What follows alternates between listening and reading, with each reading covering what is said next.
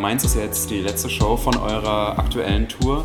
Wie war denn jetzt die Tour bisher? Das ist ja der zweite Teil dieser Albumtournee im Grunde. Also wir haben ja schon gespielt im Oktober 2019. Die Müdigkeit sitzt uns schon ein bisschen in den Knochen, aber war super, super cool. Immer gut Leute da, gute Vibes. Cool. Mega Spaß gemacht. Ja, das Album wurde ja auch in Japan released und ihr habt ja dort auch ein paar Shows gespielt. Wie kam Ja. das zustande? Das war einfach eine ganz bewusste Entscheidung von uns. Wir wollten einfach auf einem ausländischen Markt stattfinden und Asien hat mich da immer schon gereizt. Ich bin auch selber ein großer Japan-Fan und lerne seit zweieinhalb Jahren die Sprache und habe äh, schon immer eine Connection halt über Animes und einen sehr guten japanischen Freund, der auch alle Streicher auf meinem Album gespielt hat. Genau, und ich wollte das einfach machen und dann haben wir einfach nach Möglichkeiten gesucht und äh, das hat geklappt. Ja, das Musikvideo zu Fall war ja auch so ein bisschen Zeichentrick-Anime-mäßig. Richtig. Das in der ersten Version sollte das auch tatsächlich ein Anime-Style-Video werden. Und die Künstlerin, für die ich mich letzten Endes entschieden habe, die hat mir davon abgeraten, weil sie meinte, ja, der Style wäre eigentlich dann auch irgendwie so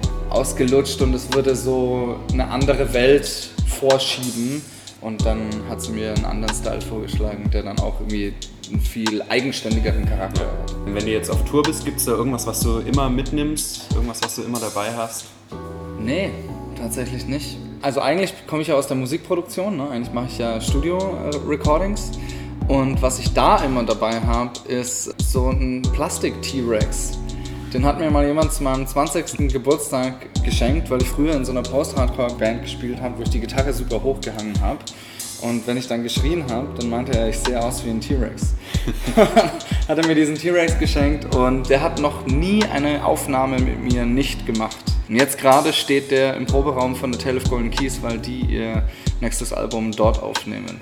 Das ist ja jetzt auch das erste Like Lovers Album. Mhm. Und wie fühlt sich das dann an, denn das erste Album fertig zu haben und Oh. es veröffentlichen zu können? Fantastisch. Also ich habe es ja größtenteils alleine gemacht. Da sind natürlich Gäste auf dem Album da, aber das meiste habe ich wirklich, also eigentlich 99% davon habe ich selber gesch äh, geschrieben, gespielt, aufgenommen, gemischt. Nur das Mastering habe ich am Ende rausgegeben und natürlich die ganze Vermarktung und Label und Verlag etc. mache ich natürlich nicht selber. Und das hat sehr lange gedauert. Also der erfolgreichste Song jetzt gerade, I Float in Love, ist schon zehn Jahre alt. Die erste Skizze zu dem Song ist zehn Jahre alt und ich habe halt immer wieder kleine Stückchen davon gemacht und immer wieder natürlich alles alleine und irgendwann drehst du komplett durch, wenn du jede Entscheidung mit dir selbst treffen musst. Und musikalische Entscheidungen sind immer schwere Entscheidungen, weil sie betreffen dein Schaffen. Sie betreffen das, was du der Welt öffentlich kommunizierst. Und da willst du natürlich, dass alles so ist, wie du eben willst, wie es sein soll. Und irgendwann kommt unweigerlich die Situation, wo du halt mit dir selbst in so einen Streit kommst, ob das jetzt gut oder völliger Blödsinn ist. Und sowas passiert natürlich in einer Band äh, viel organischer, weil man sich dann da wenigstens darüber streiten kann. Aber dann kann man wenigstens mit der Meinung des anderen streiten. Und wenn du alles alleine machst, musst du immer mit deiner eigenen Meinung streiten. Und das ist äh, auf Dauer auf jeden Fall zermürbend. Die Folge davon ist, dass ich mir auch sofort äh, zum Ziel gesetzt habe, dass das nächste Album auf jeden Fall kein Soloalbum wird, sondern ein sehr kollaboratives Album, das ich mit meinen Freunden und musikalischen Partnern gemeinsam schreibe. Und hat das Album irgendwie ein bestimmtes Thema oder eine Message oder sowas? Der Titel des Albums ist ja Everything All the Time Forever. Den Titel gibt es auch schon viel, viel länger als das meiste von der Musik. Und äh, ich bin der festen Ansicht, dass die Richtung, in die sich die Welt entwickelt, nämlich die schneller, größer, weiter, mehr, mehr, mehr Politik der Menschen, nicht funktionieren kann, weil es für alles eine absolute Obergrenze gibt, die wir nicht erkennen können, weil wir von unten auf sie heraufblicken und weil wir denken, dass es immer weitergeht in die Unendlichkeit. Aber es geht nicht immer weiter. Jeder Mensch, jedes Individuum hat eine psychische, eine emotionale, eine physikalische Belastbarkeitsgrenze. Ich kann mir nicht unendlich viele Gedanken machen an einem Tag. Schon bevor ich auch nur in die Nähe von unendlich komme, drehe ich einfach durch. Das ist so eins der Kernthemen. Welches Lied spielst du am liebsten vom Album? Fun Fact ist natürlich, dass der Song I Float on Your Love, der jetzt gerade so fleißig Plays sammelt auf Spotify, eigentlich nicht der Song ist, mit dem ich dachte, dass ich mal diese ganze Band identifizieren würde. Aber ja, irgendwie war es auch klar, dass die Leute auf den fliegen irgendwie. Ähm, ich spiele den tatsächlich sehr gerne. Und wenn du dann auf die Bühne gehst, hast du da Lampenfieber oder bist du aufgeregt? Also ich bin durch die harte Schule der Solo-Konzerte gegangen. Zwischen den Releases 2013 und jetzt dem Album habe ich 100 Solo-Konzerte gespielt, immer im Support-Programm von irgendeiner anderen Band. Alleine auf der Bühne mit irgendwie vier Looper-Pedalen und einer Gitarre war am Anfang schon krasser Horror für mich, weil es war schwierig zu spielen, alleine diese Dichte herzubekommen und dazu habe ich mich halt äh, vielerlei Technik bedient, die dann dementsprechend schwierig zu bedienen war. Mhm.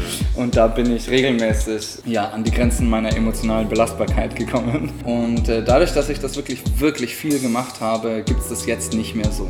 Und jetzt habe ich auch den Vorteil, dass ich ja eine Unterstützung im Rücken habe. Das heißt, mit Musikern spiele, denen ich total vertraue und wo es dann gleichzeitig eigentlich auch viel mehr Spaß macht, wenn Musiker gemeinsam im Moment eine Musik erschaffen. Das Album gibt es ja jetzt auch auf Vinyl. Hast du denn selber eine Plattensammlung und kannst du dir erklären, warum dieser Hype ja wieder so ein bisschen ins Rollen gekommen ist jetzt über die letzten Jahre? Das ist eine sehr interessante Frage. Ich habe selber eine Plattensammlung, aber ich habe noch nie eine von diesen Platten wirklich angehört. Ich habe mir die immer nur gekauft, weil ich die einfach von der Haptik viel, viel schöner finde. In der Regel verdienen die Musiker Sachen halt mehr, wenn du das auf kleinen Shows kaufst. Ja, es sieht einfach schöner aus. Das war eigentlich immer der einzige Grund. Äh, für meine nächste Wohnung werde ich mir wahrscheinlich mal irgendwann einen Plattenspieler besorgen und dann höre ich mir vielleicht auch ein paar von denen an. Ich fand einfach nur immer CDs unpraktisch und ehrlich gesagt, jetzt, wenn ich meine eigenen Sachen verkaufe, ich finde auch, die CDs, die wir gemacht haben, sind zwar sehr schön, aber wir können einfach nicht mithalten mit dem Vinyl. Und ich weiß nicht, ob ich mich mit der Vermutung aus dem Fenster lehne, aber ich glaube, dadurch, dass die digitalen Realitäten, die uns umgeben, die sind so omnipräsent geworden, die sind so wichtig geworden. Deine Generation noch mehr als meine wachsen damit auf und das ist im Grunde alles, was es gibt. Das ist die soziale Kommunikation, die wir tagtäglich erleben. Und ich glaube, dass deswegen der Wunsch nach Dingen, die man anfassen und besitzen kann, unterbewusst wächst. Ja, das ist ja viel persönlicher auch. Genau. Ich finde, wenn man eine Platte in der Hand hält, das ist eine ganz andere Erfahrung, wie du gesagt hast. Ne? Ja. Haptisch und es ist alles größer so und das ist einfach was Besonderes, auch heutzutage. Finde auch, ja. Was anderes, was ich gesehen habe, ist, dass du deinen Song Infinite ja zum Remixen freigegeben hast für deine Fans. Was war denn die Idee dahinter? Die Idee hinter dem Song Infinite ganz generell ist, dass wir auf der Suche nach dem, was wir nicht finden können, so gerne verzweifeln. Viel zu oft suchen wir unser Glück an den falschen Stellen, wo wir denken, dass es zwar ist, aber wo es einfach nicht sein kann. Oder wir suchen auch Dinge, die nicht gefunden werden können oder sowas. Oder Gefühle oder sowas wie Zufriedenheit. Weißt du, dieses klassische, wenn ich das tue, dann bin ich glücklich. Surprise, funktioniert nicht. In dem Song Infinite geht es auch darum, dass die Dinge, die man dann findet, oft anders aussehen, als wir uns das vorstellen. Und äh, so ist es mit der Musik auch. Also es gibt einfach unendlich viele Arten und Weisen, eine Idee umzusetzen, einen Song umzusetzen. Und wir machen das ja jetzt schon seit einer kleinen Weile. Wir haben jetzt schon mittlerweile so 60 Versionen von dem Song bekommen. Und es, die könnten nicht unterschiedlicher sein. Und jetzt würde man meinen, wenn man 60 Versionen bekommt, dass da schon irgendwie Sachen teilweise ähnlich wären. Aber weit gefehlt. Die klingen alle vollständig unterschiedlich. Der Trick wäre jetzt dann, dass wir irgendwann demnächst anfangen, all diese Songs in einer Playlist zu releasen, in der jeder Song Infinite heißt, aber vollständig anders klingt. Was tust du denn, wenn du jetzt nichts mit Musik machst? Hauptberuflich mache ich ja Musikproduktion. Damit bin ich wirklich wahnsinnig beschäftigt. Also ich weiß jetzt fürs gesamte Jahr 2020, was ich mache. Anfragen für 2021 sind auch schon da. Das heißt, ich bin mit Produktion eigentlich Vollzeit beschäftigt und zwischendrin versuche ich halt meinen eigenen Kram irgendwie unterzubringen. Und es ist vielleicht schwer vorstellbar, aber die eigene Musik trotzdem für mich so einen Feierabendcharakter. Das ist schon sowas, was ich halt für mich mache, weil ich es gut finde und weil es mir gut tut, so wie andere Leute halt basteln oder schreiben oder Kanufahren gehen. Also für mich hat es schon einen ganz starken Hobbycharakter. Oft ist es halt so, dass ich einen Tag durcharbeite im Studio und dann abends denke, boah, jetzt hätte ich mal Bock, einen eigenen Song zu machen. Und dann mache ich das. Und hast du ein Lieblingsinstrument? Ursprünglich bin ich eigentlich Schlagzeuger spiele ich auch sehr, sehr, sehr gerne, aber ich komme so selten dazu, weil ich tatsächlich wenig Freizeit insgesamt habe und man an Schlagzeug dann immer erst irgendwie aufbauen müsste. Ich spiele wahnsinnig viel Gitarre, aber wenn ich jetzt ein Lieblingsinstrument äh, auswählen sollte, wäre es, glaube ich, das Klavier. weil es einfach wahnsinnig vielfältig ist, wahnsinnig eigenständig ist. Man kann so super gut Musik vollständig darstellen auf dem Klavier, finde ich. Du bist ja sehr musikbegeistert. Natürlich als Musiker sollte man das sein. Gibt es dann irgendwie ein Album oder sowas oder einen Künstler, der dein Leben verändert hat? Oh, absolut, viel zu viele. Ich sehe jetzt hier gerade das We Are the City Poster.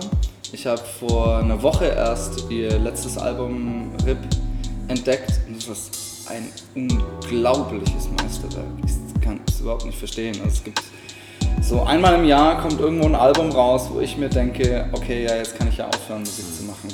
Wenn dieses Album existiert, was soll dann noch kommen? Ich glaube, das letzte war Here We Go Magic, A Different Ship, ein fantastisches Album. Und davor war der letzte Game Changer für mich Amok von Atoms for Peace. Äh, needless to say, jedes Radiohead-Album hat mich irgendwie beeinflusst und beeindruckt. Äh, Gab es auf jeden Fall eine sehr intensive Phase.